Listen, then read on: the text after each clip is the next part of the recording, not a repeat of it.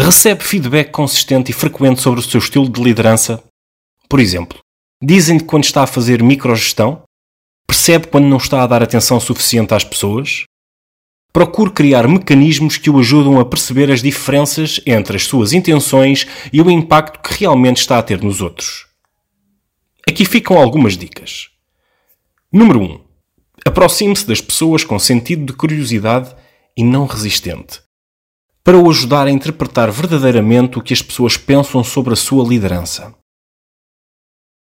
Número 2. Identifique as suas intenções como líder e clarifique-as para toda a equipa.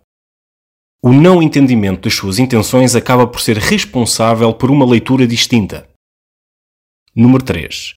Perceba quais as suas melhores qualidades e piores defeitos, estimulando um clima de conforto psicológico onde quem tem opiniões populares e impopulares não é tratado de forma distinta. Número 4. Seja intencional na sua tomada de decisão, comunicando de forma concreta e objetiva os critérios que sustentam as suas opções. Número 5.